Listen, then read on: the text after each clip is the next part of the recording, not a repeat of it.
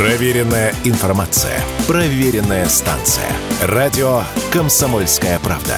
15 лет в эфире. Диалоги на Радио КП. Беседуем с теми, кому есть что сказать. Здравствуйте, я Елена Кривякина, специальный корреспондент «Комсомольской правды». Вместе с радио «Маяк», Лента.ру, РИА Новости и ТАСС мы взяли большое интервью у зампредседателя Совета безопасности России Дмитрия Медведева. Что нас ждет в 2024 году? Слушайте на радио «Комсомольская правда». Дмитрий Анатольевич, Валерий Санфиров, Вести ФМ «Маяк». Во-первых, спасибо за приглашение традиционное уже, которое стало. Да, за этим круглым столом. Но коли начало года, то у меня вопрос первый будет как раз вот по такой глобальный. А, вот судя по январским, да и февральским вашим постам в социальных сетях, сетям, тонких рассуждений о предотвращении экзистенциональных угроз, у меня просто, это ваша цитата, но ее проще написать, чем произнести. А, в этом году... Тренируйтесь. Я тренировался очень долго. В этом году от вас вот таких вот рассуждений тонких ждать не стоит. Что вы ждете от 2024 года? Ну, год уже на самом деле в самом разгаре, уже все-таки середина февраля. А, вот, так что совершенно очевидно, что определенные тренды сформировались. Чего я жду?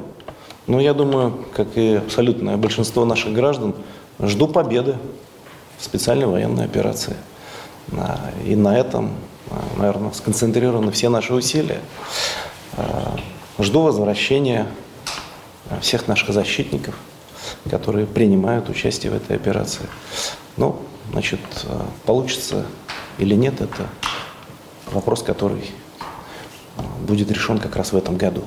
Но тенденции, которые сформировались сейчас, они неплохие.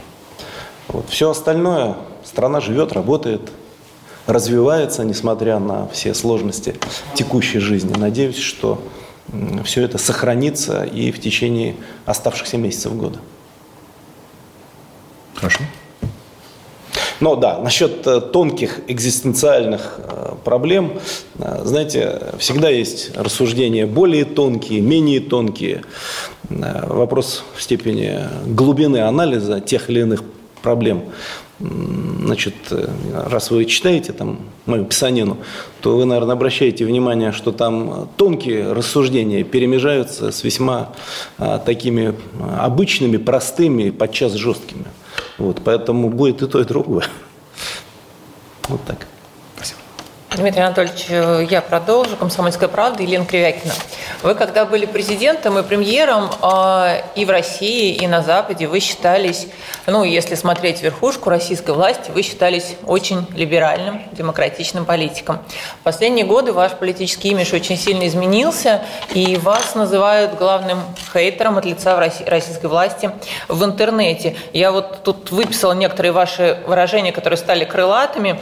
Я зачитаю по отношению к коллегам из США и ЕС. Атлантические импотенты, стая лающих собак из западной псарни, разномастная свора хрюкающих подсвинков.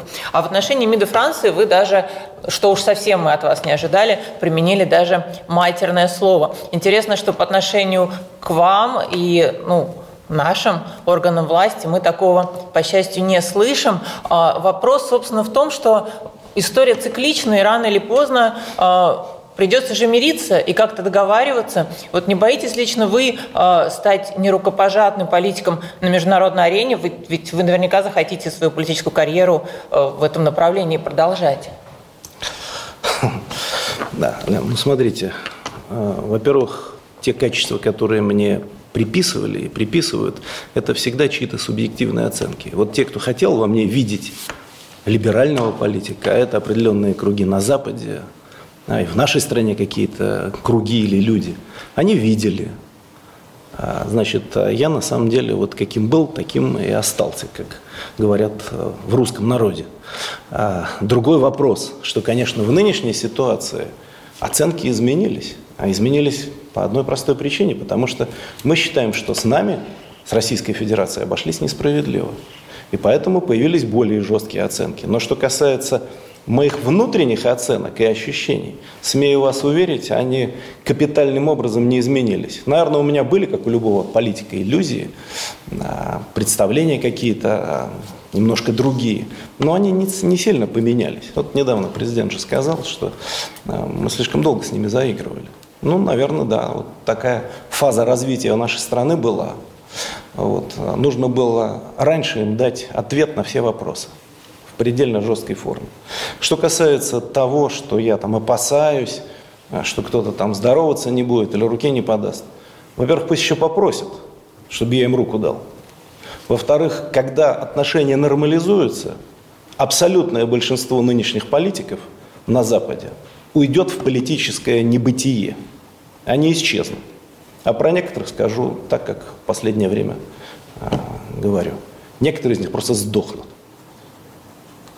Вот. И поэтому те, кто захочет выстраивать отношения с Россией, они должны это проявить в прямой, неприкрытой, откровенной форме. Такие люди есть, и, конечно, количество будет расти. Но в этом смысле а, я абсолютно уверен в том, что в ближайшее время капитального сближения с Западом, с Западной Европой, с Соединенными Штатами Америки, с англосаксонским миром не произойдет слишком глубокий разрыв образовался между нами. Водораздел, если хотите. И его преодолеть будет очень и очень сложно. Э, Дмитрий Анатольевич, Игорь Дмитров, э, Лента.ру. Э, такой вопрос. В последнее время ряд западных изданий опубликовали статьи на тему того, что не стоит грезить каким-то, ну, возможно, поражением России на Украине, потому что фокус переключился фокус Запада, фокус США переключился на Ближний Восток. Вот э, как вы считаете, о чем говорят такие публикации, кому они адресованы на самом деле, и какие выводы должна сделать э, из этих публикаций западная аудитория и западные элиты? Ну, эти публикации, конечно, рассчитаны прежде всего на сами западные элиты, которые необходимо должным образом окормлять и давать им верные сигналы. Значит, до этого основной расчет был на поражение России. С учетом той гибридной войны, которая против нас развязана, с учетом того, что нам противостоит весь западный мир, естественно, все западные СМИ, значит, вы все это отлично знаете, поскольку следите за этим, пестрели заголовками о том, что Россия вот-вот рухнет, разделится на части, а у России не хватит мощи противостоять атлантической военной машине, ну и так далее, и так далее события развиваются совершенно по другому сценарию. Но, естественно, они должны на это как-то реагировать. А, если говорить о сигналах типа того, что пора сделать передышку, пора начать переговоры, а, то в значительной мере это, конечно, такой э, хитрый ход. Значит, э, не очень хитрый, скажем по-честному, но предложение, рассчитанное на то, что мы остановим СВО, военные действия происходить не будут, российские земли не будут возвращаться в родное лоно, а э, они в этот момент получат передышку, сконцентрируются, э, будут осуществлены поставки разнопланового западного оружия, и после этого они устроят очередное контрнаступление, которое окажется несколько более успешным, чем тот провал, который состоялся в прошлом году. Вот на это в том числе тоже рассчитаны такие публикации. Ну, отчасти, если хотите, это часть такой вот э, пропагандистской кампании.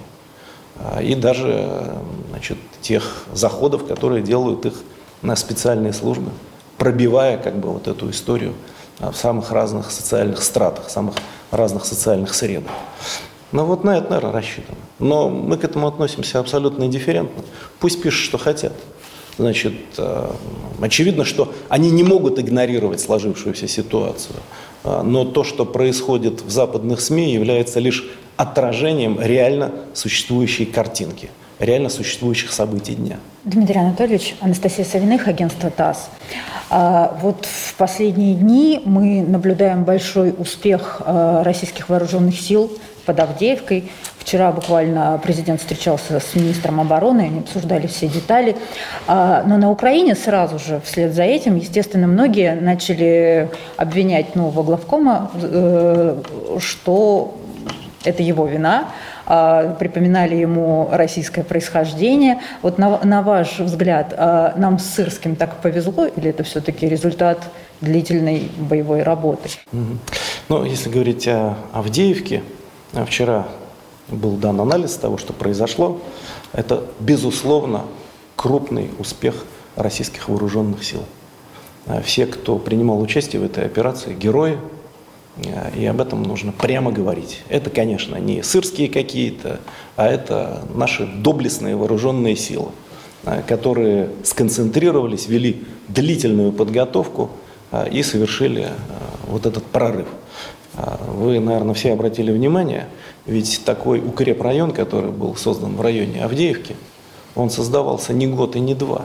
Это реально очень серьезные сооружения, фортификационные, защитные, и это позволяло держать этот населенный пункт. Поэтому это была сложная задача, но наши вооруженные силы с этим блестяще справились. Хочу всех поздравить тоже еще раз с этим событием. Дмитрий Анатольевич, Анастасия Савиных, агентство ТАСС. Вот Авдеевку взяли, ну, обстрелы Донецка продолжаются, к сожалению. И каковы, на ваш взгляд, вообще пределы специальной военной операции? Должны ли мы дойти до Киева, может быть, до Львова?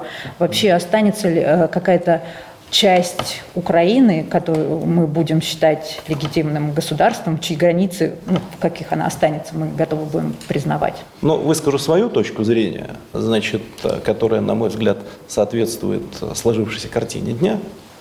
А, нам нужно полностью обеспечить наши интересы. Что такое полностью обеспечить наши интересы? Во-первых, выполнить задачи СВО, о которых сказал президент.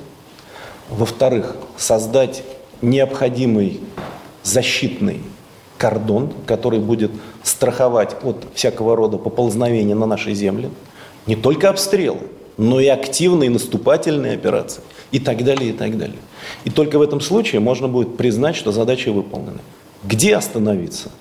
Не знаю. Я думаю, что с учетом того, о чем я сказал, а, значит, нам еще придется много и серьезно работать.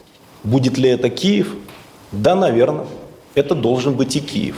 Если не сейчас, то через какое-то время. Может быть, в какую-то другую фазу развития этого конфликта.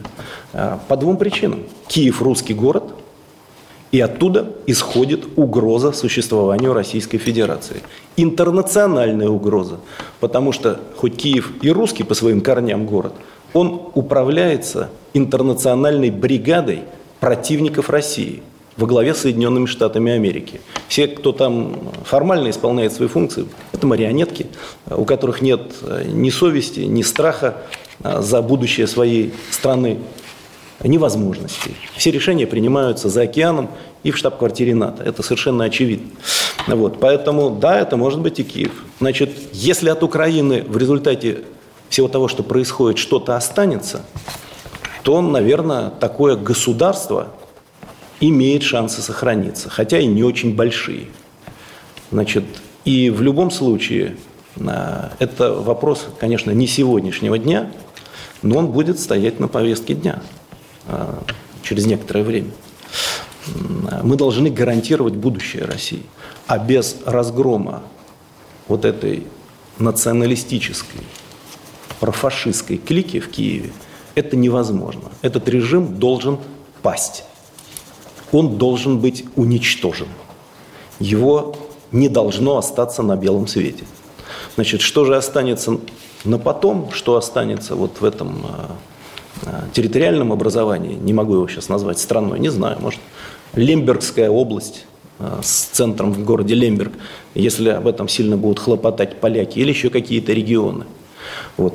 А, но это сложный не только военный, но и политический процесс. И свое слово – в этом процессе должны сыграть или сказать а, не только вооруженные силы, не только войска, но и сами люди, населяющие эти земли.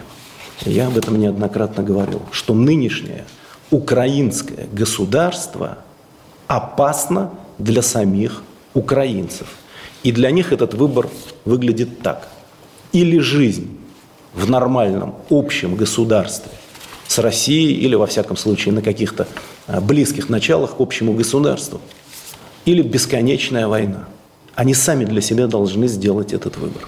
Э, РИА Новости, Мария Сидибе. В продолжении темы Украины, э, как вы оцениваете перспективы Зеленского на сегодняшний день? Э, на ваш взгляд, насколько верны ему его подчиненные? Может ли случиться очередной госпереворот на Украине? И если да, то с кем тогда вести переговоры, если вообще до них дойдет? Ну, я думаю, что это вторичный вопрос с точки зрения того, с кем вести переговоры свято место пусто не бывает. Что же касается этого персонажа, то его участь, безусловно, печальна.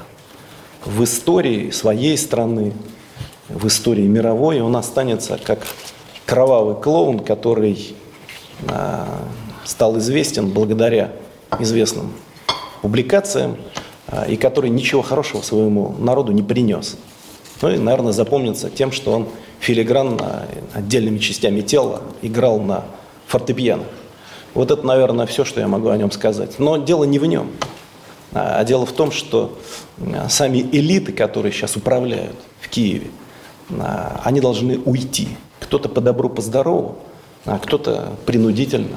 А, и должны появиться совершенно другие люди, которые осознают свою ответственность за будущее людей, населяющих вот это вот сложное, пока еще существующее образование под названием Украина.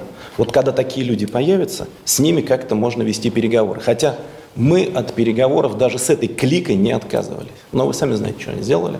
Они запретили для себя эти переговоры, и даже попытки западных стран их вытолкнуть в этом направлении пока не приносят успеха. Понять можно, почему. Потому что они а, осознают, как только они скажут, мы готовы к переговорам с Российской Федерацией, а условия их понятны, это признание результатов СВО, им моментально оторвут голову, их снесут. И поэтому они, естественно, максимально стараются оттянуть тот момент, когда придется паковать чемоданы и уезжать там, в Варшаву или в Лондон. Ну, это в лучшем случае. А в худшем понятно, что будет. А, Дмитрий Анатольевич, у вас был прогноз из трех вариантов о том, как исчезнет Украина с карты мира. Лучшим мы считали третий, когда западные земли присоединятся к ряду стран ЕС, народ центральных и некоторых иных бесхозяйственных областей заявляет о самоопределении путем вступления в Российскую Федерацию сами о своей территории, на свои территориальные претензии уже Венгрия, Румыния и Польша, как известно, предъявили в этом году, в конце прошлого, в этом году. А, на Западе уже все больше появляется, как вы только что сказали, мы обсуждали сторонников зафиксировать ситуацию по линии боевого столкновения. Вот все же вот, вот на данный момент, конец февраля, э, по какому из ваших вариантов сейчас развиваются события? Ну, на самом деле, ни один из этих вариантов пока не может быть отвергнутым. Главное, что события развиваются в целом в том тренде, о котором я написал. Значит, э, чем это все закончится? Медленной эрозией и падением власти в Киеве – или моментальным обрушением, коллапсом всей политической системы а, и а, быстрой заменой основных политических персонажей, пока сказать сложно. Но этот процесс идет. А, и, очевидно, его не остановить. И все, что происходит на линии боевого соприкосновения, все, что происходит в зоне проведения СВО, является лучшим доказательством этих тенденций. Вот. Как это произойдет, я не знаю, но это вне всякого сомнения произойдет. И это понимают все. Поэтому масса аналитиков а, значит, там либо открыто, либо те, кто пока боится и стесняется где-то в кулуарах, говорит о том, что ну да, вот, вот, вот, вот так. А Россию там, а, в этом смысле победить нам, конечно, не удастся. Хотя публично они заявляют всякую чушь, несут какую-то пургу политическую, типа того, что мы не должны допустить победы России в этой войне. Я недавно как раз на эту тему а, был вынужден высказаться. Это что значит, не допустить победы? Значит, а, на тех условиях, на которых говорит Киев, то есть забрать у России наши территории, которые включены в Конституцию Российской Федерации в результате референдума и, значит, присоединенные наши новые земли, наши вернувшиеся в Россию субъекты Федерации – ну, понятно, это мировая катастрофа. А это настоящая полноценная Третья мировая война. Поэтому эти безответственные заявления всяких там а, Шольцев, а, значит, Барелли и прочих-прочих, они рассчитаны только на публику. Они сами в это не верят, но вынуждены, как мантру, это повторять. Просто для того, чтобы оправдать гигантские траты на соответствующие военные бюджеты. Ну вот, так что пока все развивается именно по этому сценарию. Более точных прогнозов я пока делать не буду. Дмитрий Анатольевич, бывший президент Украины Виктор Ющенко в своем интервью Deutsche Welle а, заявил, я позволю себе процитировать, вопрос не в Путине, носителями путинизма являются 140 миллионов этих маленьких Путиных, которых надо уничтожить. Вот как вам кажется, следует ли нашим СМИ ретранслировать подобные заявления, чтобы показать сущность вот этого нацистского режима, а, ну и всех а, элит на Украине?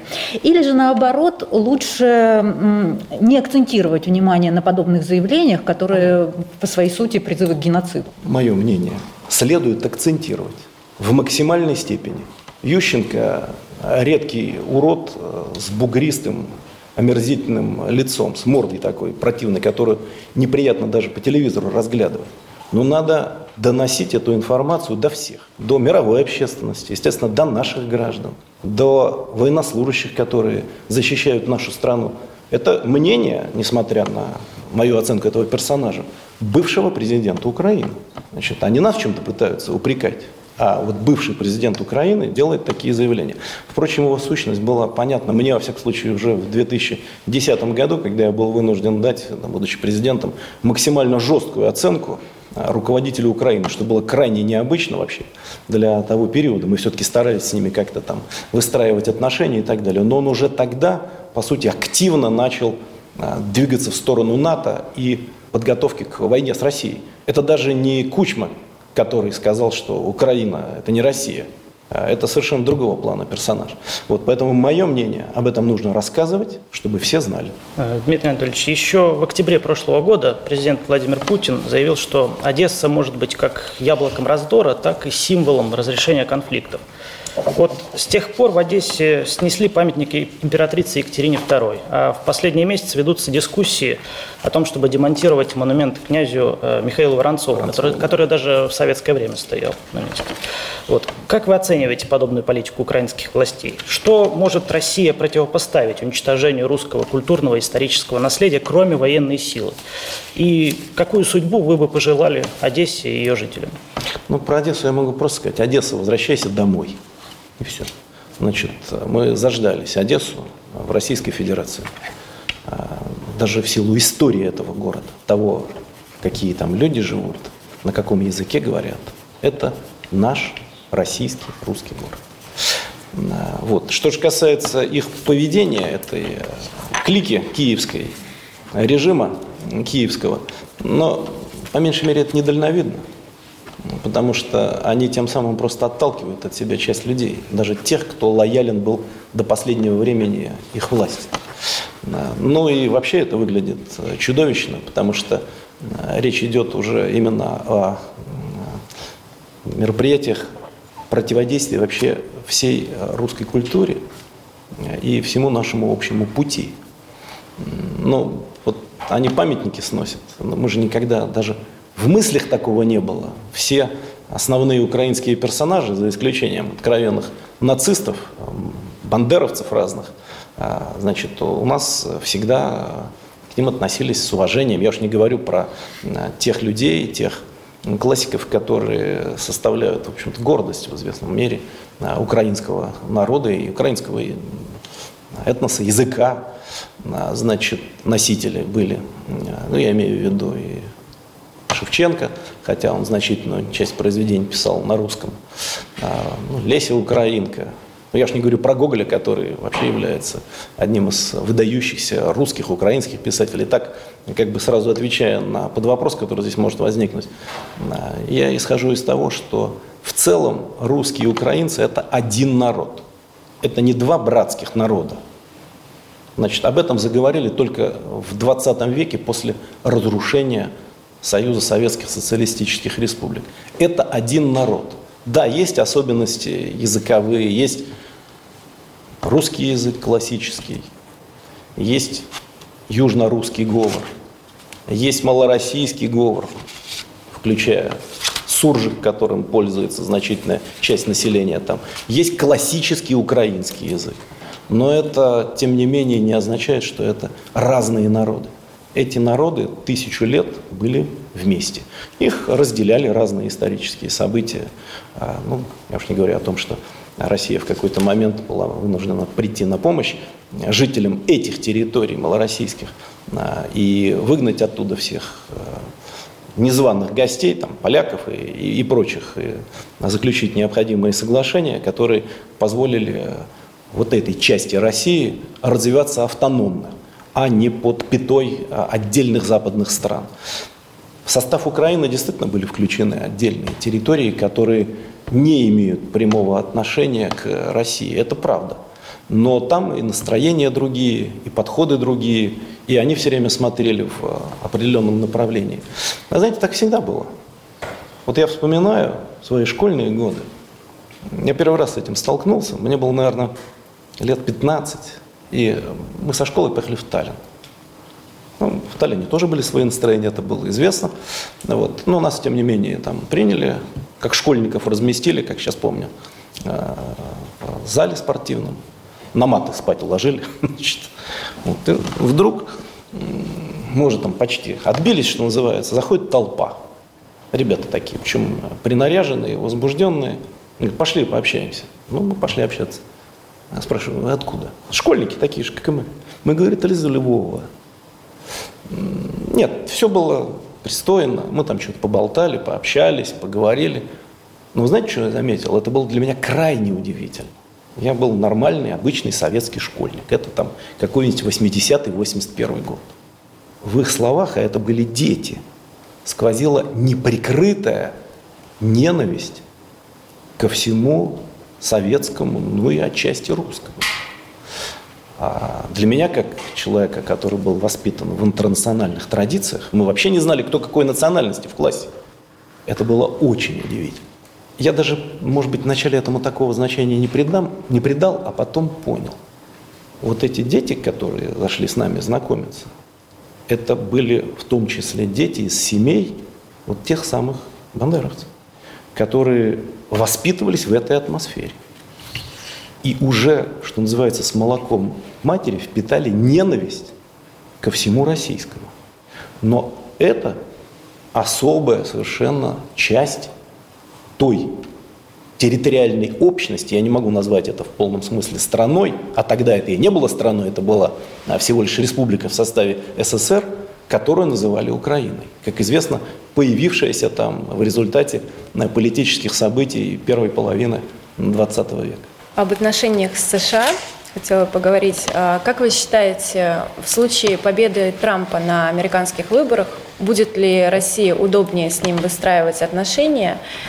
И вообще в перспективе, возможно ли в ближайшие, год, в ближайшие годы улучшение отношений между Россией и Америкой? Если да, при каких условиях это могло бы произойти? И возможен ли возврат хотя бы к обсуждению договоров которые прекратили свое действие сейчас? Ну, моя нынешняя должность позволяет мне говорить более категорично и открыто, чем в определенные другие периоды, а, без оглядки на необходимость выстраивать там какие-то а, прямые дипломатические коммуникации. Я отвечу просто, Мария.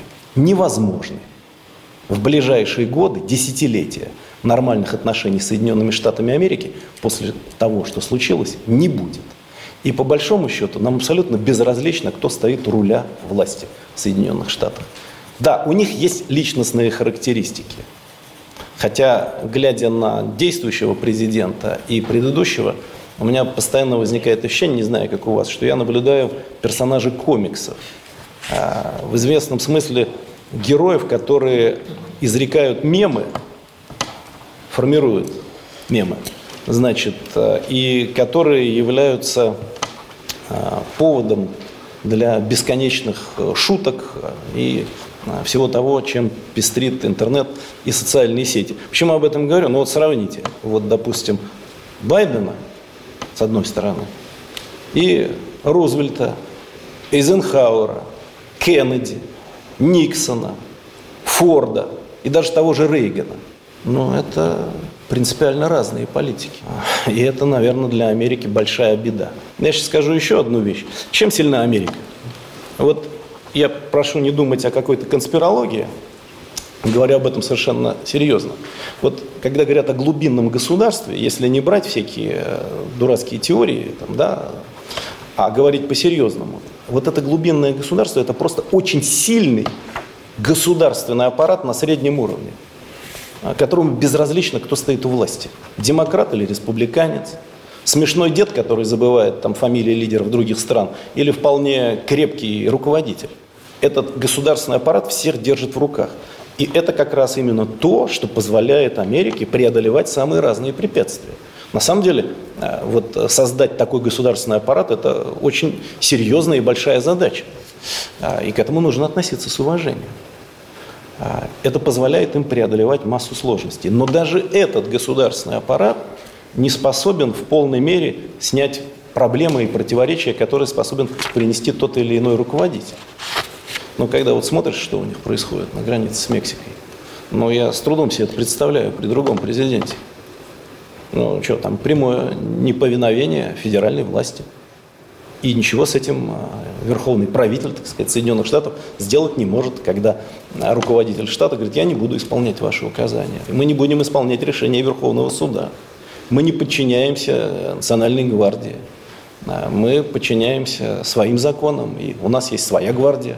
Мы будем выполнять эти задачи. В этом смысле это такой очень э, колоритный штрих, показывающий всю глубину противоречий.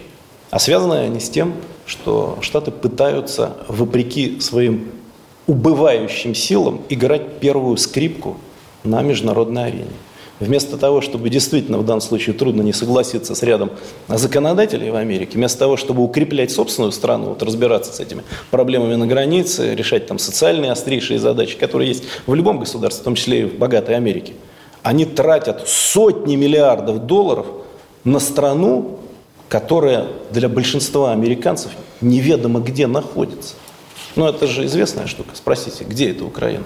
Они будут долго там выискивать на карте мира, э, где это и что это. Понятно, что эти деньги в значительной мере идут на поддержание военно-промышленного комплекса Соединенных Штатов.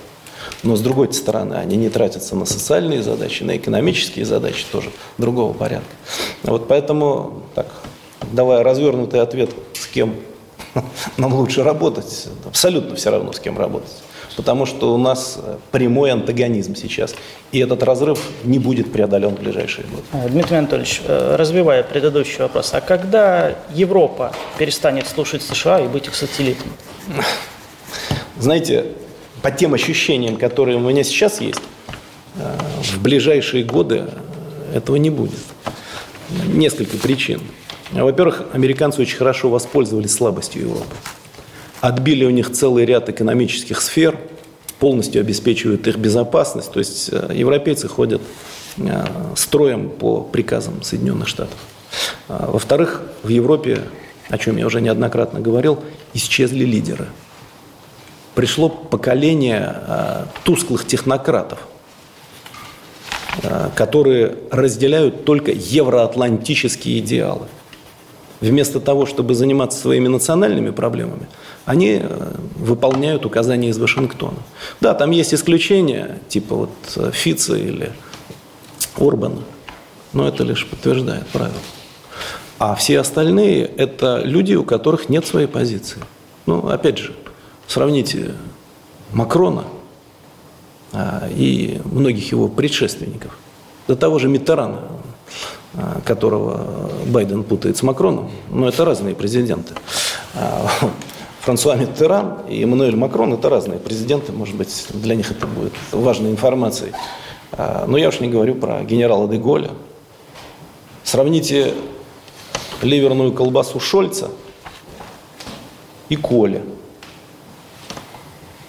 Или Шмидта. Это разные политики. У предыдущего поколения была ну, что называется, внутренняя сила возражать по важным для их стран вопросам. Это не означает, что они там переходили на нашу сторону или отказывались от а, каких-то европейских идеалов. Нет. Но они могли возразить. Он до такой степени, что в период, когда Деголь был а, президентом Франции, Франция приостановила участие в военной компоненте НАТО. Посчитал это правильно. Вот вы можете себе представить, чтобы сейчас хоть кто-нибудь об этом заикнулся. Да его порвут на части, скажут, да там русские, они моментально на нас нападут. снова будут э, казаки э, скакать по Парижу, и значит, наступит просто мировой коллапс. Поэтому значит, там в этом смысле не с кем разговаривать. Если такие люди появятся, с ними будет легче найти общий язык. Надеюсь, что они появятся. Если не завтра, то послезавтра. А, просто народ таких а, людей попросит прийти, поскольку почувствует, что нынешняя генерация политиков не оправдывает их надежд. О Техасе можно? Да, прекрасное место. Да, там тоже раньше есть. Буша старший. Да, да, я, я был на нем когда-то. А, вот как раз вы затрагивали, несколько уже сейчас затрагивали, что несколько раз поднимали в социальных сетях тему возможной независимости штата Техас. Может ли ситуация с нелегальными мигрантами привести к потере звезды на флаге США и появлению нового независимого государства? Ну, я же написал в своем юмористическом прогнозе, что это будет. Вот теперь э, все мы ждем заключения договора о дружбе и сотрудничестве между ТНР и ДНР, Техасской Народной Республикой а, и Донецкой Народной Республикой. А, вот. А, но на самом деле, если говорить серьезно, вот еще лет 20 назад это показалось бы нонсенсом. Да, Соединенные Штаты, Федерация. У Федерации больше внутренних проблем, мы знаем по опыту Советского Союза. И нашему опыту тоже. Но, тем не менее, это очень сильная страна, лидер там и так далее. А сейчас это вполне обсуждаемо. Самое главное, почему? Потому что произошел такой раздел ценностный, если хотите, даже цивилизационный, между частями Америки. И э, вот взаимоотношения между сторонниками демократической партии и республиканской партии. Раньше же смеялись, говорили, да, это одно и то же все. Это все крупный капитал, а у них, а, значит, единая позиция, они просто какие-то вот выдвигают отдельные моменты, которые во время предвыборной кампании используют. А сейчас так уже сказать нельзя. Дело не в разнице в идеологии, а в том, что они друг друга не слышат и даже ненавидят. Вот э, посмотрите, каково отношение ядерного демократического электората к Дональду Трампу. А, они его э, ненавидят больше, э, чем нас всех вместе взятых, потому что они видят в нем угрозу. И наоборот, трамписты, консервативное крыло республиканской партии считает, что вот этот курс, курс демократов – а вот этой э, оголтелой глобализации заведет Америку в тупик. Отсюда Make America Great Again. Да? Значит, э, это вот лозунг возрождения э, внутренних сил Америки. Это их проблемы на самом деле. Вот. Но то, что это случится, еще 20-25 лет невозможно назад было себе представить. А случилось это именно в силу того бездарного курса, который проводит руководство США после распада Советского Союза. Ну, то есть может появиться государство новое? Ну, мне кажется, я об этом сказал. Разве договор между ДНР и ДНР это не признак государственности? Все может быть. Сейчас это действительно не исключенный вариант. Так они сами об этом говорят. А, кстати сказать, если вы думаете, что мы этому сильно радуемся, то нет. А, потому что при всех издержках э, сосуществования, скажем по-честному, вражды с Соединенными Штатами, для нас важнее, чтобы там была спокойная ситуация, чем наступил бы управленческий коллапс или разразилась какая-нибудь непредсказуемая гражданская война, как в XIX веке. Ну, по одной простой причине. Америка все-таки важнейший мировой игрок. У Америки колоссальный военный потенциал. Америка наш прямой в этом смысле противник, а с другой стороны э, партнер для переговоров по ядерным потенциалам.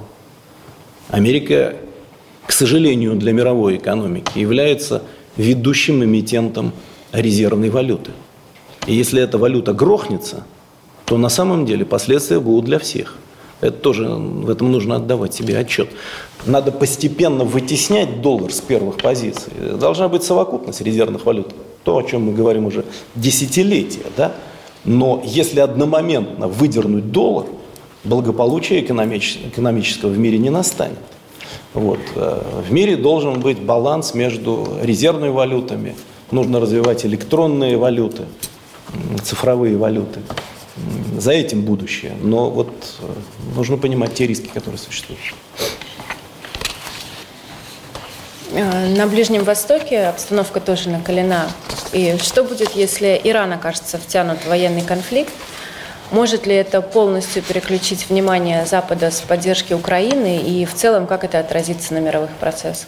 Ну, это страшный сон того персонажа, который в Киеве сейчас сидит, о том, что все внимание будет переключено на другие события.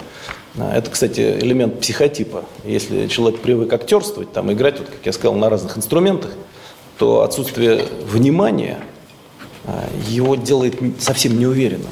Потому что я не нужен. Вот это грустно. А, но на самом деле мир живет, конечно, по другим законам.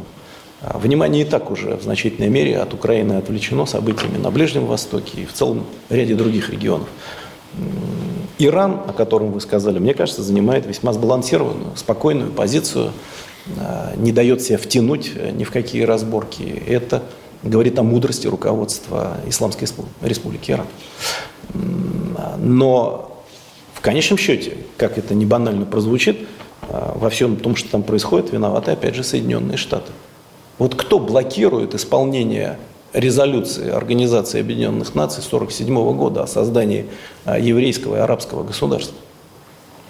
Ну, американцы блокируют уже на протяжении многих десятилетий. Первые несколько десятилетий они более-менее нормально себя вели, а, а потом а, значит, перестали активничать здесь. А мы понимаем, что контрольный пакет – урегулирование в этом регионе в значительной мере лежит в кармане Соединенных Штатов.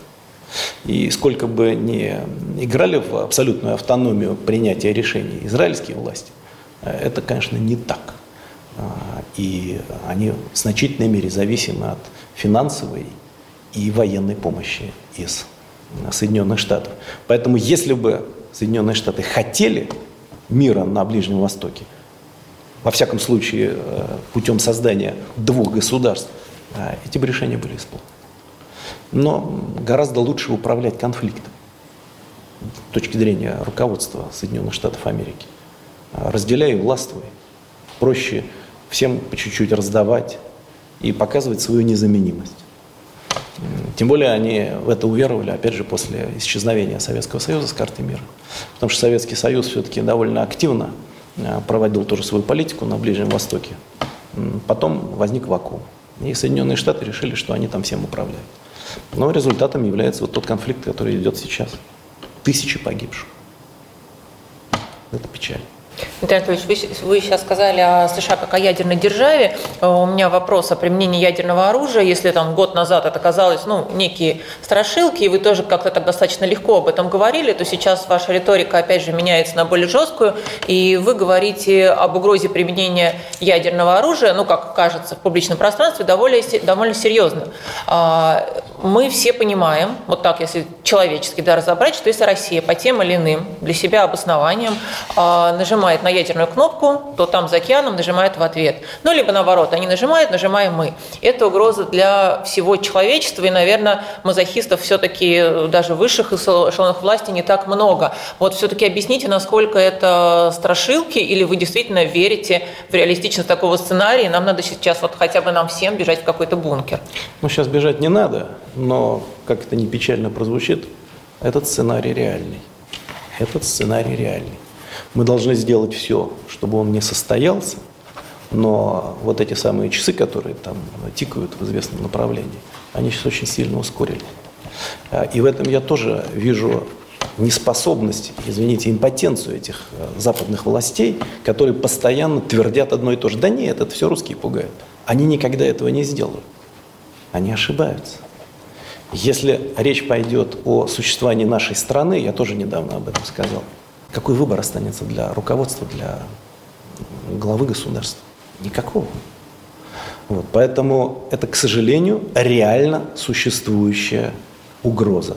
Прямая и явная угроза всему человечеству. Есть еще аргументы, которые, к сожалению, в этом направлении можно привести. А, во-первых, когда человечество что-то создавало из оружия, оно всегда его использовало. Американцы что думают? Вот они нанесли, кстати, ненужный тогда удар по Японии, которая была нашим общим противником. И после этого все, никто никогда этого не вынет из арсенала. Я сейчас говорю не о нашем даже ядерном оружии. Это не так. Мотивов может быть очень много. Это первое. И второе. Есть еще случайности, от которых никто не застрахован. И случайное, непреднамеренное начало ядерного конфликта нельзя сбрасывать со счетов. Поэтому все эти игрища вокруг Украины крайне опасны. Ну вот, смотрите, если кому-то в голову придет, а периодически эти умники в НАТО говорят об этом, вот они самолеты поставят. Летать им пока особо с Украины неоткуда, да? Возьмет какой-нибудь самолет, стартанет из страны НАТО. Что это? Нападение на Россию. Дальше я даже описывать э, не буду, э, что может случиться. Хотя это может произойти ну, почти случайно, а не намеренно. Это может быть даже не санкционировано на уровне всего руководства НАТО а и Соединенных Штатов как держателей э, основного, так сказать, натовского пакета и основных рычагов. Поэтому, увы, но такое развитие событий возможно. Мы должны сделать все, чтобы этого не случилось. К сожалению, все инструменты контроля полноценные, сдерживания ядерного, они сейчас разрушены. На наш взгляд, благодаря стараниям на западных стран, потому что даже тот договор, последний, который мы когда-то подписывали с Обамой, с Обамой и который продлял а, Владимир Владимирович а, вместе с Байденом, он сейчас уже практически исчерпал себя. Другие договоры тоже практически не действуют. Так что мир в напряженном состоянии. Но пока бежать не надо. Да, но обманывать э, читателей «Комсомольской правды» и всех присутствующих я не буду. Это не нагнетание страстей, это просто повод призадуматься о том, где мы. А почему-то люди, вот, знаете, когда думают, ну вот там э, Хрущев и Кеннеди чуть вот не начали ядерную войну, но это было давно, это было неправда, Э, это было там из-за Кубы, это было еще из-за чего-то, а в настоящее время это невозможно. Ну, в чем разница? Ни в чем. Ситуация даже более напряженная. Тогда не было конфликта между Россией и Америкой, а сейчас он есть. И все это понимают. Вот так, Лена. Хотелось бы немного разрядить обстановку, поэтому давайте поговорим о светлом будущем. Ну и в частности, о, наверное, давайте обратимся к внутренней повестке а, и поговорим по поводу вернувшихся российских регионах. Угу. А вот как в российском руководстве оценивается ситуация там с точки зрения политического строительства, экономического восстановления? А, наверняка э, есть такая проблема, как э, ждуны, что с ними делать, это те люди, которые ну, получили российские паспорта, потому что так удобнее, а в глубине души ждут прихода украинских танков. И есть еще один нюанс, он достаточно такой тонкий и, наверное, болезненный. А, наверняка есть э, люди, которые прописаны по документам где-то в регионах Донбасса, но так вышло, э, что воюют в рядах ВСУ, угу. присяга никто не отменял. А, и когда все закончится, когда СВО закончится... Когда мы победим. Когда мы победим, безусловно а, что будет с ними? Они получат российские паспорта или что, как? Ну, смотрите, значит, по поводу общей ситуации с новыми регионами, новыми субъектами Российской Федерации. Они развиваются, есть очевидные изменения к лучшему, восстанавливается жилой фонд, восстанавливается промышленность в определенных параметрах, восстанавливается социальная сфера, осуществляются платежи. Это видят люди, которые там живут. Но ситуация везде разная. Есть регионы а, и, скажем, населенные пункты, которые живут, по сути, на линии боевого соприкосновения. Э, это очень тяжелая история. Э, люди наши там каждый день рискуют жизнью. И об этом нужно помнить всем. Эти люди, по сути, находятся на фронте. Но, тем не менее, жизнь меняется, и там уже сделано многое. Но совсем недостаточно для того, чтобы нормализовать жизнь до того уровня, на который мы рассчитываем. Есть задача, поставленная президентом к 30 году, чтобы по основным параметрам жители этих э, территорий, э, этих регионов сравнялись с другими э, регионами нашей страны. Эта задача абсолютно выполнимая, достаточно посмотреть на наш опыт, который мы приобрели в Крыму. Когда я туда первый раз попал, мне казалось, что нас поколение отделяет вот, с точки зрения развития социальной сферы, медицины, образования. Ну ничего, за там, буквально пять лет э, сильно подтянули все. И здесь то же самое можно сделать. Но только тогда, когда э, окончательно все будет решено на, на военном направлении. Значит, это вот первое. Что же касается э, людей, знаете, там люди разные. Э, вы сказали, сидят и ждут украинских танков. Я думаю, таких там не так много. Э, там просто есть люди, которые сидят и думают. Вот как там, Умный, белые придут, грабят, красные придут, грабят. Значит, иными словами, кто будет сильнее, вот тем мы и будем служить. Это, это, такие люди там, безусловно, есть. Вот, но, тем не менее, мы должны работать со всеми. Ничего, так сказать, такого нет. Это, если это просто осторожность, ну что ж, надо убедить этих людей в том, что мы вернулись навсегда. Если это люди, которые вредят России, их надо изобличать и наказывать, отправлять в Сибирь. Вот так. На перевоспитание, в исправительно трудовые лагеря. Что же касается тех, кто сейчас воюет, понимаете, ну, здесь какую можно э, вспомнить, э, какие события истории 20 века. Но вот э, когда закончилась Вторая мировая война, руководителей гитлеровской Германии, активистов НСДАП, СС, партийно-политический аппарат судили. Ну, кого-то казнили, их было немного, а кого-то просто осудили. Но абсолютное большинство участников – соответствующей э, военной машины э, немецкой, вернулись домой. Э, им простили. Если они не были изобличены в преступлениях против человечности, в геноциде, истреблении людей по национальному признаку и так далее. В известном смысле такой же масштаб должен здесь быть применен. Мы же пленных не уничтожаем. Мы, наоборот, относимся к ним гуманно. И вы видите, в последнее время они активно сдаются, потому что понимают, если они останутся там, они погибнут. Если они попадут в плен, ну, они, скорее всего, вернутся когда-то домой. Единая Россия принимает участие в подготовке предвыборной программы Путина. И ваш прогноз по выборам, как вы думаете, какой результат будет?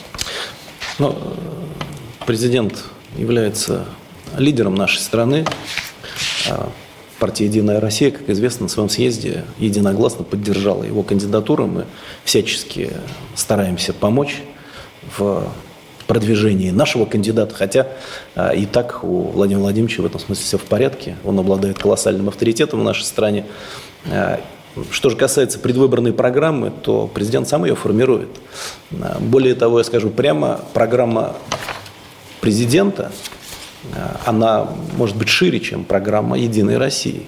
Даже с учетом того, что президента поддерживают не только те, кто голосует за «Единую Россию». Вот поэтому э, значит, мы, безусловно, готовы будем к тому, чтобы реализовать те идеи, с которыми президент идет на выборы.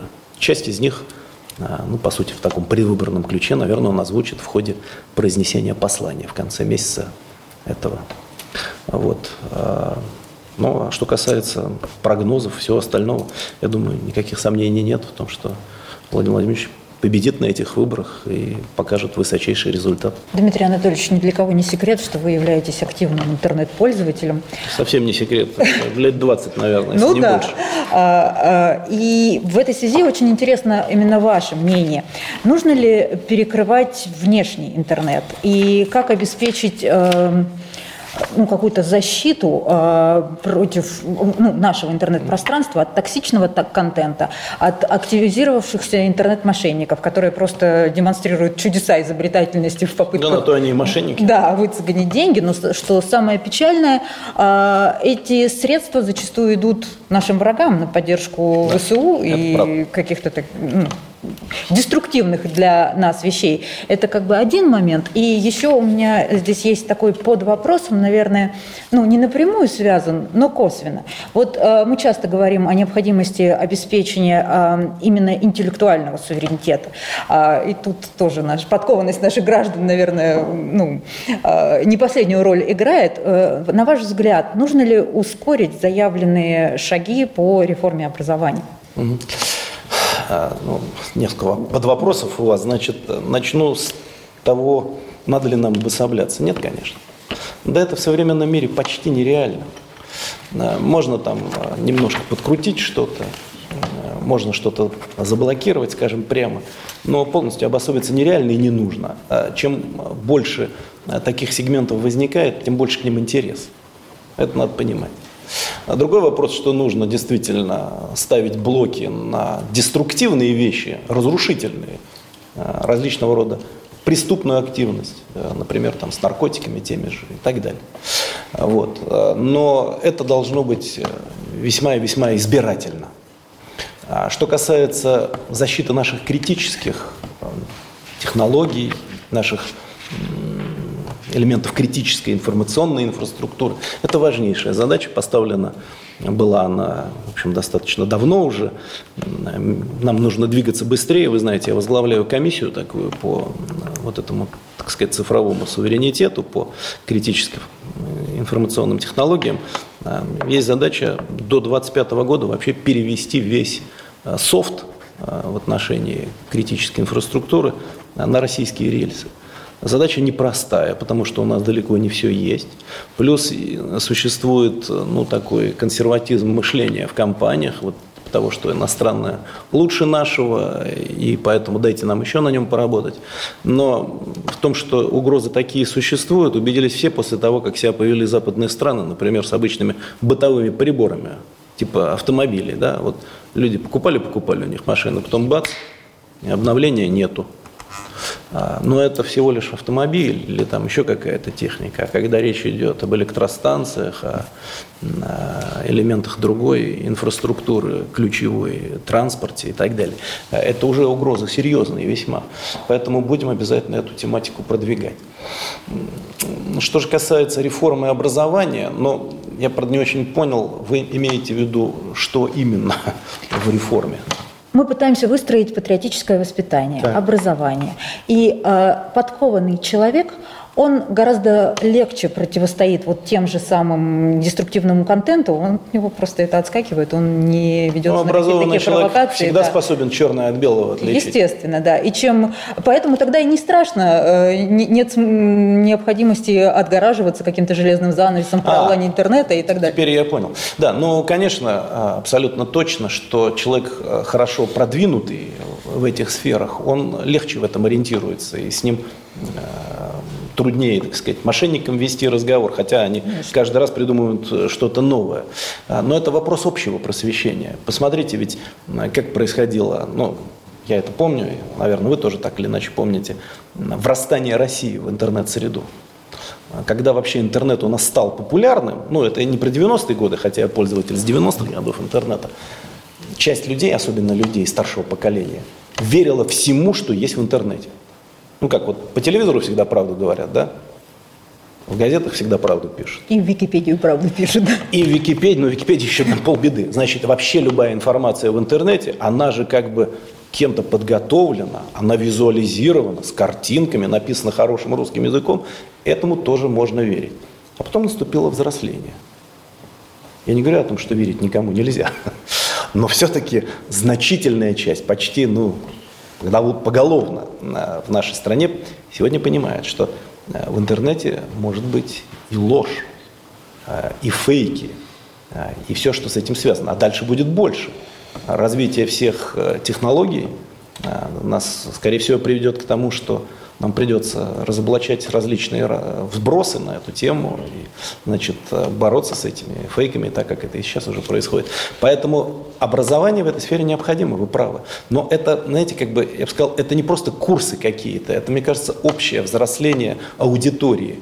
А как ни странно, зачастую наши дети в этом смысле подкованы лучше, чем мы, чем родители, потому что они с детства всем этим пользуются, и они понимают, что это вот лажа, это все не работает, это все, так сказать, там каким-то образом вкручено. Они разговаривают на другом языке, если вы обратили внимание на то, как общаются миллениалы, общаются зумеры там, и так далее. Это уже немножко другой язык. Хотя меня он, сейчас сказать, раздражает, но это уже ворчание такое э, взрослого человека. Вот, поэтому общество будет взрослеть. Это очевидно. Но мы должны общество к этому двигать. Наверное, наверное нужно и в образовании принимать какие-то решения тоже на эту тему. Я, я правда, честно сказать, не, не очень себе даже представляю, какие. Основы информационной гигиены. Мне кажется, это такой курс, который вряд ли сложно, вряд ли будет легко преподавать. Но еще раз говорю, вот современная образованная молодежь, у нее и так есть отчасти в этом смысле навыки. А вот кто чаще попадается на удочку, это как раз люди более взрослые, у которых этой информационной гигиены, которую вы сказали, с детства не было. То есть они вот просто впитывали и впитывали это все. С мошенниками надо просто бороться, это очевидно абсолютно.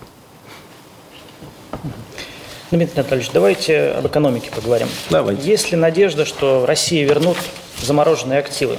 Нужны ли они нам? Или сможем прожить и без этих 280 миллиардов долларов? Если все же Запад придумает э, механизм изъятия, как мы сможем ответить? Выскажу свою позицию. Я думаю, что шансы вернуть эти деньги невелики, хотя их жалко. Но это элемент противоборство, часть той гибридной войны, которая против нас развязана. Причем хочу обратить внимание на один момент, э, что понимают на Западе. Вот смотрите, ведь Запад юридически, официально не является участником войны с нашей страной. Запад не объявлял войны России, а мы не объявляли войны Евросоюзу, западным странам. Да, мы понимаем, идет гибридная война, они накачивают их вооружениями, деньгами, инструкторы, но официально, а это очень важно, мы не находимся в состоянии войны. Теперь вот продолжение мысли. А почему а, в определенных случаях страна платит а, компенсации, репарации? Потому что у нее что-то изымают, конфискуют, потому что другие страны являются участниками конфликта с ней, находятся в состоянии войны. А Запад с нами, и он все время об этом говорит, не воюет. Тогда по какому основанию они хотят у нас это забрать? И вот это самое сложное. Из-за этого у них вот такое смятение в мозгах. Хочется отнять, хочется, хочется наделить этими деньгами украинскую власть, а с другой стороны, это взрыв, это взлом миропорядка правового. Это отказ от принципов основных принципов защиты частной собственности всемирной и так далее, а, чему уже там сотни лет. Вот, поэтому а, вот эта задача для них пока тяжело идет. Но при желании, конечно, они наплюют на свои принципы, от всего откажутся а, и заберут все. Мы без этого переживем. Что же касается наших ответов, они могут быть разные. Есть даже целый ряд решений по этому поводу, но они пока носят такой фрагментарный характер. А, у нас по понятным причинам а, нет на нашей территории а, инвестиций иностранных государств, на которые мы могли бы наложить собственное взыскание, вот как наши вложения там, допустим. Вот. Но у нас достаточно большой фонд обязательств, по которым мы должны что-то исполнять в отношении западных инвесторов. А вот эта совокупность обязательств там по-разному оценивается, но она там может быть в пределах от 250 до 300 миллиардов долларов. Это совсем другая история. Но, в принципе, это асимметричный ответ. В этом случае а, исполнение по обязательствам не получит частный инвестор. А, хотя нам бы, скажем прямо, не очень хотелось по такому пути идти. Но это пока только рассуждение вслух – тем более, что там тоже пока не принято никаких решений, даже в отношении доходов на наши активы. Но, скорее всего, это произойдет, я думаю. А, Мы к этому готовимся. О Техасе вы сказали, но о техасской проблеме немножко обострил, но тем не менее она с точки зрения, что происходит на границе. С российской стороны, если говорить. В январе межэтнический конфликт привел к крупному пожару на известном маркетплейсе потери были достаточно большие. И вновь поднял болезненный вопрос вокруг темы миграции. Это этническая преступность и нежелание следовать нормам нашего общества. А в нынешних условиях возникает и риск использовать мигрантов, э, которые здесь находятся у нас, э, и в диверсионных целях. Э, вы сами говорили, что нельзя допускать дестабилизацию обстановки из-за конфликтов между мигрантами и местным населением. Вот, может быть, пришло время ужесточить миграционную политику, на ваш взгляд? Ну, если говорить о различного рода преступных действиях, вот вы упомянули диверсии и так далее, а, на самом деле, к сожалению, далеко не все диверсионные акты а, совершаются мигрантами, мы с вами понимаем. А часть их совершают наши преступники, вообще никак не мигрировавшие откуда-то. Это просто люди, которых купили, это предатели. Вот, поэтому здесь сразу говорить, что это вот все оттуда пришло, неправильно. Да, миграционная проблема сложная. Американский вот, пример, о котором мы только что с вами говорили, он э, доказывает, что есть миграционные проблемы гораздо более сложные, чем те, которые стоят перед нашей страной. Или посмотрите на опыт Европы. Там тоже все крайне непросто. Но мы должны этим заниматься. Значит, коротко скажу так. Э, те, кто совершает преступления на территории России, из мигрантов подлежат жесткой уголовной ответственности. В этом никаких сомнений быть не может. А те, кто являются законопослушными, участниками торговых отношений, экономических отношений в нашей стране, ну, они, значит, на самом деле могут приезжать и работать. Мы с вами понимаем, что без вот этого источника трудовых ресурсов тоже очень часто не прожить. Но что нужно сделать, и вот это, наверное, главное, это поставить все под контроль. А это можно сделать за счет цифровых сервисов, которые сейчас активно внедряются. И такая задача сейчас поставлена. Ведь в чем проблема? Некоторые люди, значит, въезжают под чужой фамилией. Есть даже такая тема, как э, трудности транслитерации. Изменяется одна буква, и мы уже не понимаем, а тот же человек, не тот же человек, есть у него запрет на въезд или нет у него запрета. Вот эту базу нужно все оцифровать. Э, и тогда ситуация станет гораздо более управляемой. Э, иными словами, этими процессами нужно грамотно управлять. Мы учимся это делать, хотя здесь э, не без проблем, это правда. Но, вне всякого сомнения, мы должны это будем сделать.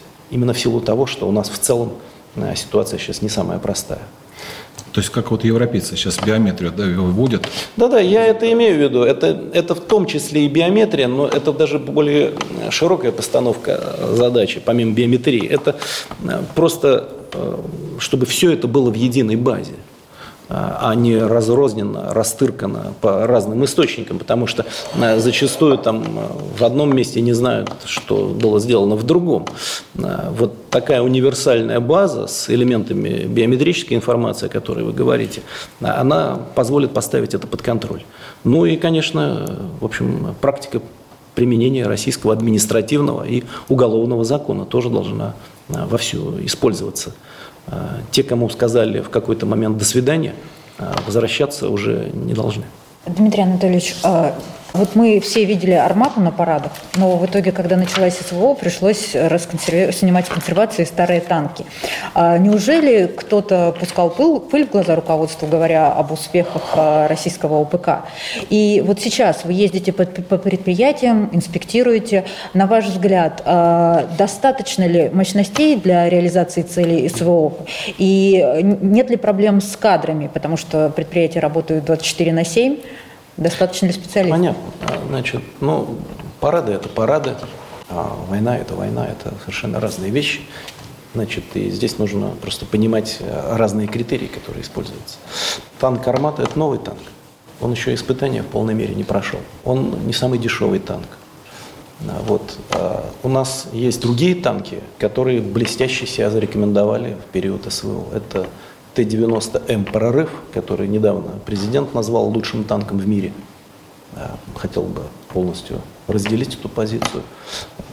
Вот все мои разговоры, например, с теми, кто принимает участие в СВО, как на полигонах, так и, по сути, на линии боевого соприкосновения, доказывают, что это именно так. Просто я вот когда приезжал, инспектировал там формирование отдельных подразделений, комплектование по контракту, а, командиры боевые командиры, которые вернулись с передовой, вот формируют часть, потом уедут.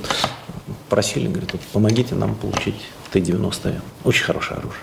Но и другие танки, уж если о танках мы заговорили, и Т-80 БВМ, и Т-72 Б-3М. Почему я эти буквы с цифрами называю? Это модернизированные танки. А, да, их проект, он, ну, так сказать, 80-х, 70-х годов, но эти танки вот точно себя показывают не хуже, а лучше западных, особенно в модернизированном варианте. Но самое главное, а, что мы смогли а, бронетанковую технику в максимальных объемах в последнее время поставить в вооруженные силы. И эта техника используется. Это тысячи и тысячи экземпляров бронетанковой техники. Теперь по поводу ВПК. Ну, надо понимать, что военно-промышленный комплекс или оборонно-промышленный комплекс в период военных действий и в обычной жизни работает по-разному. Никто никогда не занимается выпуском а, техники, средств поражения только на склад.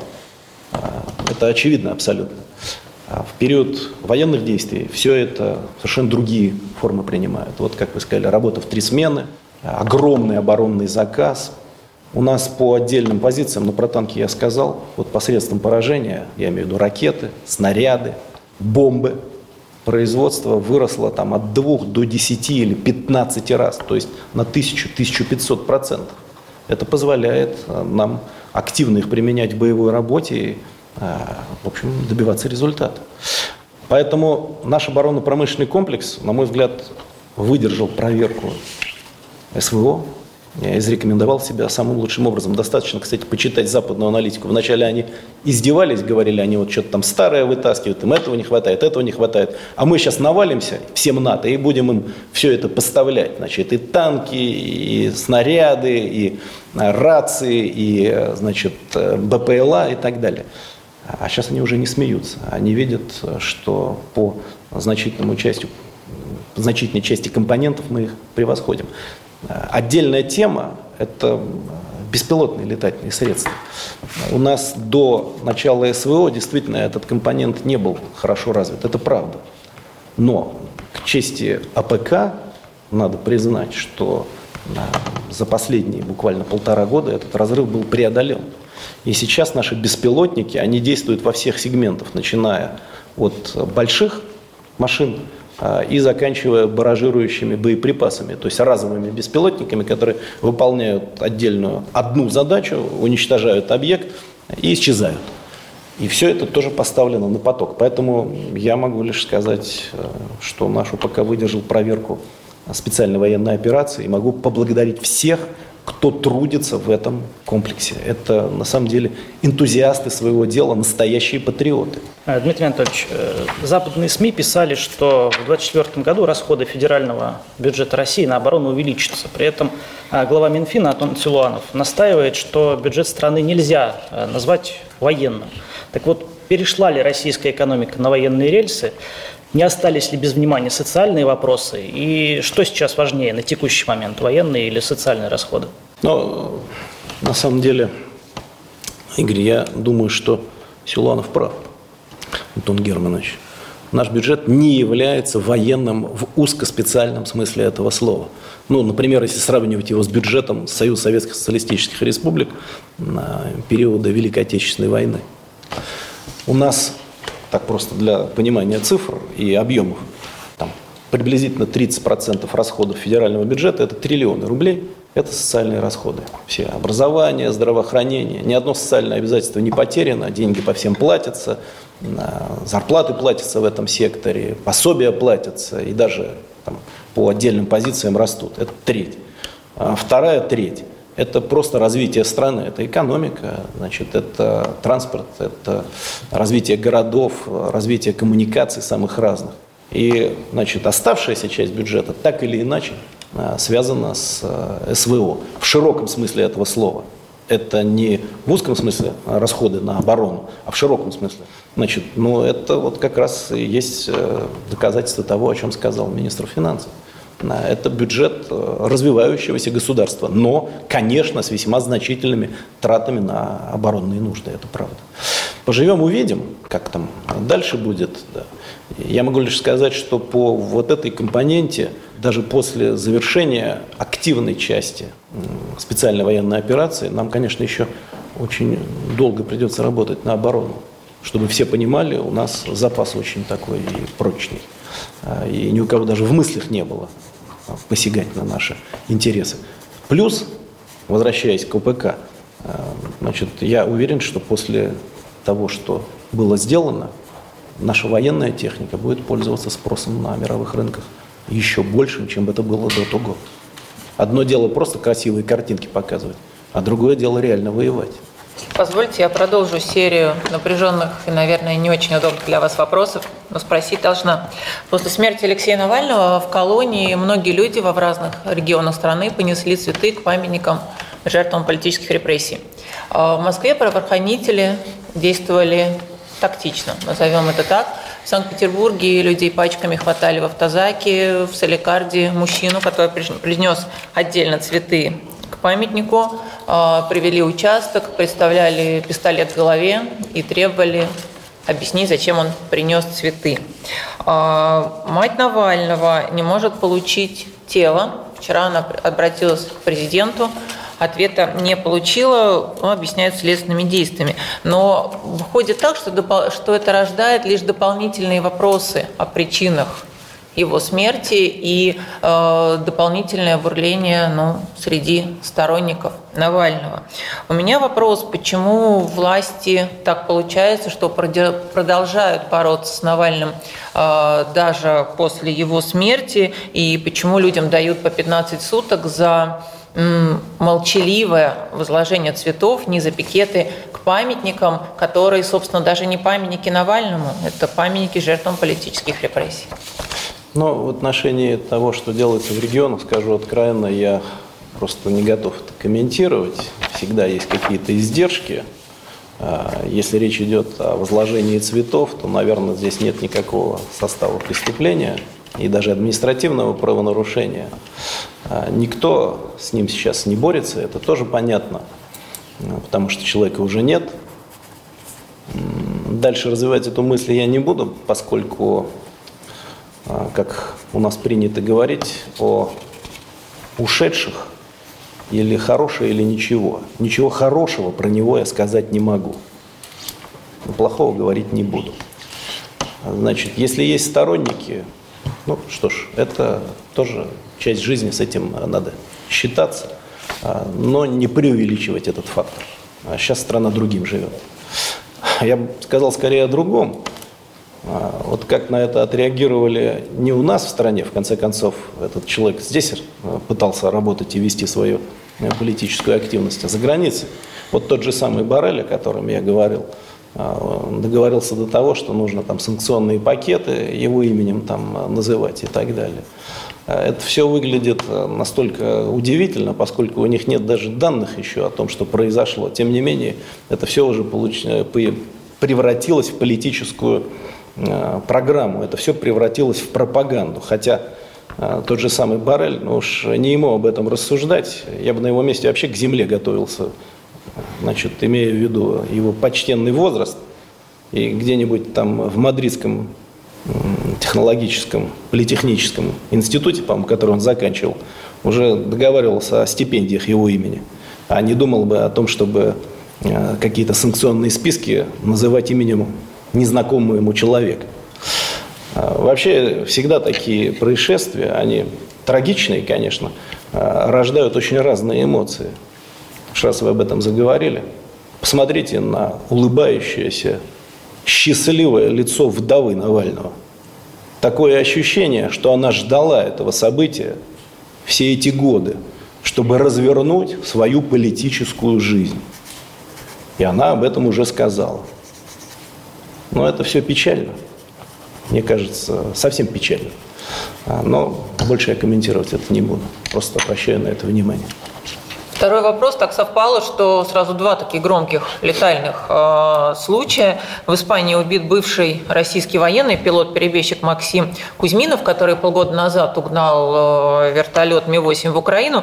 Э, ранее российские военные угрожали Кузьминову смертью, и сейчас, соответственно, идут комментарии со стороны России, со стороны Запада. Все говорят, все, как интересно, вот э, тут, тут все сходятся э, в одной версии, что это возмездие. Но, собственно, вопрос главный, чье это возмездие, как вот вы вообще прокомментируете всю эту ситуацию? Очень коротко. Собаки – собачья смерть. Все. Неважно, из чьих рук. Я все сказал. Дмитрий Анатольевич, вы недавно очень жестко высказались о релакантах, но при этом вы никак не комментировали. Только не о всех. Э, я, если вы цитируете там известный мой пост в Телеграме, да, то он относился не ко всем релакантам. Да, да, которые высказываются про Россию, но э, вы никак не комментировали, например, тоже голую вечеринку Насти Ивлеевой, хотя даже президент в своих выступлениях делал замечания чудикам, показывающим гениталии. Вот как вы думаете, все-таки вернется ли народная любовь к участникам этой вечеринки и доверие концертных площадок? Достаточно ли они извинились? Можно я про эту вечеринку говорить не буду?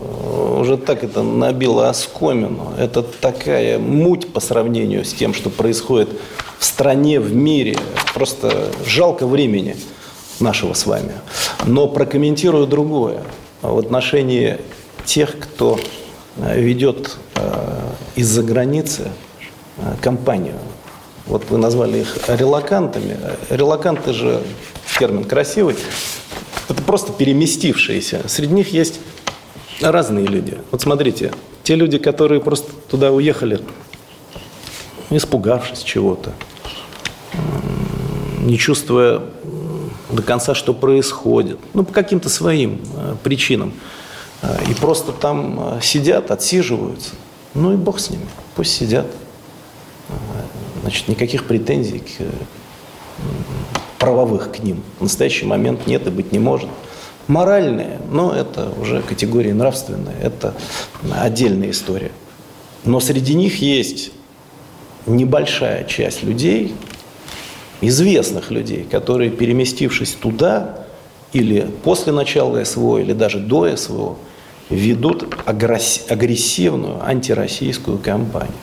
И не просто антироссийскую кампанию, которые напрямую желают смерти нашим военнослужащим, участвуют в программах поддержки ВСУ, которые желают поражения России и ее раздела на части. Но вот эти люди, эти релаканты, они мерзавцы. Их так и называют. Они совершили уголовное преступление и они должны подлежать уголовной ответственности. В любом случае, как я написал, еще раз повторю, у нас будет повод в какой-то ситуации плюнуть на их могилы. Это разные люди. А, поэтому их нужно друг от друга отделять. Но вот по поводу того, о чем вы спросили, позвольте мне просто даже не комментировать. Дмитрий Анатольевич, в последнее время очень э, жесткие изменения происходят в законодательстве. Чуть ли не каждую неделю э, такие новости до нас доходят. Депутаты принимают ужесточающие различные законы или инициируют их, в том числе, ну, перечислю несколько, это и отъем имущества у тех, кто критикует СВО. Вот недавний запрет рекламы на страницах тех, кто признан иноагентами. Да, случае признания писателей экстремистами, даже и подумать мы не могли еще там два года назад, да, что они окажутся. Вот. Э, уголовные дела в отношении режиссеров и сценаристов, которые э, сидят в СИЗО и как бы ничего не происходит. И обществом, в обществе происходит в ответ на это тоже интересное явление. Общество, в общем, э, начинает доносить на своих соседей или коллег и так далее. Вы, и вы на кого-то донесли? Я, я нет, я, наверное, я, наверное, тут антагонист и либерал в этой компании оказалась. Вот. И, но такая охота на ведьм же уже была, вы прекрасно знаете историю, и ничего Почему? хорошего не принесла. Я, не опасно я тоже ли никого не доносил. Слава, слава богу. Не считаете ли вы это явление опасным? И вот такую реакцию народа опасным на ужесточение ГАЭ? Смотрите, значит, вот ну, это продолжение того, о чем мы только что говорили. Ведь даже вот те, кого обвиняют в уголовных преступлениях, экстремистской направленности, их обвиняют не за систему ценностей, но вот при чем тут э, какой-нибудь вот э, Акунин, э, его система ценностей и те слова, которые он там произнес в отношении того, что я все понимаю и нужно бомбить российские города. Это разные вещи абсолютно. Человек может уехать, человек может ненавидеть власть, я об этом говорил. Это, ну, как бы, насильно мил не будешь. Это, это, это понятно, это объяснимо. Но вот чего, на мой взгляд, нельзя никогда делать – это желать поражения своему Отечеству, даже если ты чем-то разочарован, и смерти своим бойцам, военнослужащим. Это и страшный грех, и по действующим законам уголовное преступление. И таких людей надо преследовать. И законы принимать, весьма жесткие на эту тему. Часть из них принята. И имущество конфисковать. Это вполне объяснимо. Но иначе это просто цинизм, разврат Человек сидит за границей и говорит, да-да, бомбите российские города, а с другой стороны его книжки там продаются или сценарии его покупаются. Ну, так не должно быть. Но вот э, вернемся давайте на реальную почву. Это, так сказать, что, во время Великой Отечественной войны у нас бы какие-то гонорары бы шли в Берлин от отдельных э, публикаций наших авторов. Значит, насчет э, доносительства и всего, что с этим связано. Понимаете, это такая проблема тоже отчасти философская и мировоззренческая, смотря что под этим э, понимать. Я тоже согласен с тем, что атмосфера 30-х годов нам не нужна. Это, это абсолютно очевидно. С другой стороны, внимание к тому, что происходит, должно быть. Иначе этим будут пользоваться враги, те же самые диверсанты, террористы. Я считаю, что об этом сообщать в специальные службы, в правоохранительные органы, любой гражданин должен. Это совершенно нормально. Э, кстати, здесь мы далеко не впереди планеты всей. Посмотрите, какое количество сообщений, сигналов э, каждый день происходит в Соединенных Штатах Америки, в Европе. Я был когда-то поражен. 90-е годы я поехал в Финляндию, еще будучи совсем частным лицом, с товарищами. Тогда не было ни камер на дорогах, ничего. Ну, дороги-то хорошие, это не то, что вот наши дороги той поры. Разогнались. У них там километров на 40 превысили норматив, быстро ехали. Через 10 минут нас тормозят. Почему? Подчеркиваю, камер не было, там ничего не замеряли. Какой-то бдительный человек уже позвонил. Там вот машина с русскими номерами едет с нарушением правил дорожного движения. Но он был прав. Это мы были неправы. Не надо было с такой скоростью ехать. А, так вот, не каждое сообщение в правоохранительные органы или в спецслужбы является ну, морально осуждаемым поступком. Атмосфера доносительства не нужна, вы правы. Дух такой не нужно поддерживать. Но реагировать, особенно в ситуации, когда твоя страна воюет, необходимо. И в смысле принятия жестких законов – и в смысле контроля за тем, что происходит, даже у соседей. А праздники, которые нас украли, я имею в виду, что скоро Олимпиада, в которой мы не будем а. участвовать, потому что российскому спорту объявлена война, и никак не повлиять на органы управления мировым спортом мы не можем, потому что все, кто там управляет, это все сторонники Запада что мы видим на решениях, соответственно, апелляционных комиссий. А, но мне так кажется, что и нашим союзникам, а, которые не стали а, помогать там участвовать в азиатских, например, ассоциациях и турнирах, тоже мы особо-то не нужны. Вот что нам в таком случае изолироваться и вот вашу любимую греблю во внутренних водах проводить?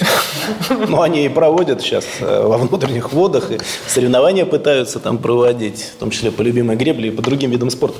Знаете, вот в этой ситуации, конечно, мне очень жаль наших профессионалов, спортсменов. Ну, они всю жизнь этому посвятили, готовились, их этого праздника лишили. И это абсолютно паскудная история, которая характеризует нравы, царящие в Международном Олимпийском комитете и в международных э, структурах спортивных. С другой стороны, вот я когда об этом думаю, Честно сказать, так, на уровне такой первой реакции хочется хлопнуть дверью и, и сказать, ну живите по своим законам, постараться создать что-то свое. Но это очень сложно, вы правы. Вот. Очевидно абсолютно, что международный спорт находится в кризисе. Вообще спорт сегодня, он а, абсолютно не соответствует профессиональный спорт заветам Пьера де Кубертена. Спорт – это бизнес, спорт – это политика, и спорт в ряде случаев – это преступность. А, и это тоже нужно иметь в виду, а, когда мы принимаем отдельные решения. Значит, участвуем или не участвуем в тех или иных мероприятиях. Но страдают те, кто посвятил свою жизнь спорту. А, наши спортсмены. И, и действительно их э, очень жаль. Когда все вернется в нормальное русло, я не знаю. Потому что впереди вот этих великих заветов, отцов-основателей международной спортивной жизни, э, идет политика. Но, но это же абсолютно очевидно. Это проявилось, кстати, не в период СВО. Вы отлично помните, когда мы э, были на Олимпиаде, да, ни, никто не безгрешен, никто не э, говорит о том, что у нас там допинга не было. Был, конечно, был но он по объемам, я думаю, ну уж точно сопоставим с допингом, который использовали спортсмены в других странах. Но вытащили сначала нас, потому что это была часть политической программы, потому что у руководства всех этих структур, типа ВАДы и так далее, стояли люди агрессивно настроенные к нашей стране. Дальше больше. Возникла возможность нас от чего-то изолировать после а, крымских событий, после других событий, а после начала СВО просто везде, так сказать, заморозить наше участие. Но я не знаю, вот скажу такую вещь, может быть, со мной далеко не все согласятся. Вот впереди эта Олимпиада а, в Париже, да? Честно скажу, мне ее не хочется смотреть. Даже не хочется смотреть на выступления наших спортсменов под нейтральным флагом, которые а, присягнули в том, что они не поддерживают российское государство и СВО. Это их выбор. Я их вот с точки зрения правовой не осуждаю. А вот с точки зрения нравственной это такая очень сложная тема. Вот. Я думаю, что в итоге Олимпиада в Париже будет очень печальной. Ну, поживем, увидим. Дмитрий Анатольевич, в одном резонансном сообщении в Телеграм вы объясняли, почему ваши посты такие резкие. Отвечаю, я их ненавижу, написали вы. Кого вы имели в виду? И кого на политической арене вы, наоборот, могли бы назвать другом? Ну, здесь все просто. Ненавижу я тех, кого считаю врагами нашей страны. А, и сегодня эта категория не виртуальная, не оценочная, а она объективная, к сожалению. А что же касается наших друзей, их много. Они живут в разных странах. Это обычные люди – их э, миллионы, сотни миллионов. Достаточно посмотреть социальные сети. А это лидеры крупных стран, которые дружески относятся к России. Скажем так, к числу наших друзей, условно, можно отнести всех, кто не относится к политическому сословию англосаксонского мира. Это очень большое количество стран, лидеров. Я не говорю про обычных людей. Вот, поэтому здесь все просто. Спасибо. Дмитрий Анатольевич, ну, меня завершающий, я предлагаю на сатирической, наверное, такой ноте, сатирической, кинематографической закончить. Хотела узнать, смотрели ли вы американский сатирический фильм «Не смотрите наверх». А, он уже давно вышел, да. да, но там поднимается тема уничтожения человечества. И очень важная тема, как люди умудряются массово отвергать правду, которая, казалось бы, очевидна. А, ну, во-первых, если смотрели, понравился ли вам фильм, и, собственно, не кажется ли вам, что он мега актуальный по нынешним временам? Начну с последнего. К сожалению, мега актуальным сейчас является другой фильм «Оппенгеймер». Часики тикают.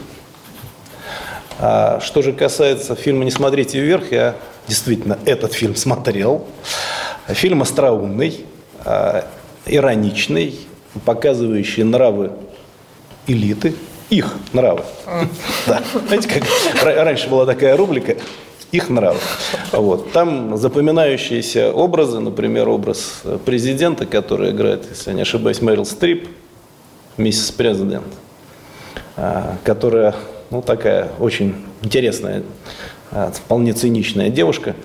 А, не знаю, с кем ее сопоставить э, в современном паноптикуме, но, наверное, она мне отчасти напоминает неистового гинеколога Урсулу фон дер Ляйен вот, по степени лживости а, и а, желание запудрить мозги огромному количеству людей. Диалоги на Радио КП. Беседуем с теми, кому есть что сказать.